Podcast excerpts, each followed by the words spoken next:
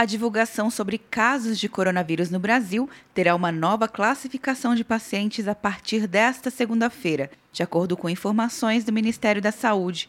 O secretário de Vigilância em Saúde, Wanderson Oliveira, afirmou que além dos casos suspeitos, confirmados e descartados, o balanço vai contar com os casos prováveis. O caso provável é o caso que é contato de um caso confirmado dentro do domicílio. Então, é aquele contato domiciliar, a pessoa que está mais próxima, no dia a dia, convivendo com o caso confirmado. Com a confirmação de dois casos no país, o Ministério vai divulgar diretamente os dados das secretarias estaduais de saúde, em vez de fazer uma segunda verificação, como ocorreu até este fim de semana.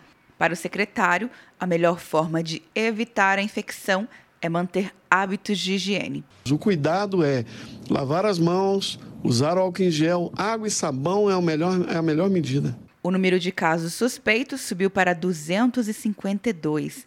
136 estão no estado de São Paulo. Essas pessoas aguardam resultados de exames depois de apresentarem sinais de contaminação, como tosse, febre e falta de ar. Quer um ano sem mensalidade para passar direto em pedágios e estacionamentos? Peça a Veloy agora e dê tchau para as filas. Você ativa a tag, adiciona veículos, controla tudo pelo aplicativo e não paga mensalidade por um ano. É por tempo limitado. Não perca. Veloy. Piscou, passou. De Brasília, Luciana Castro.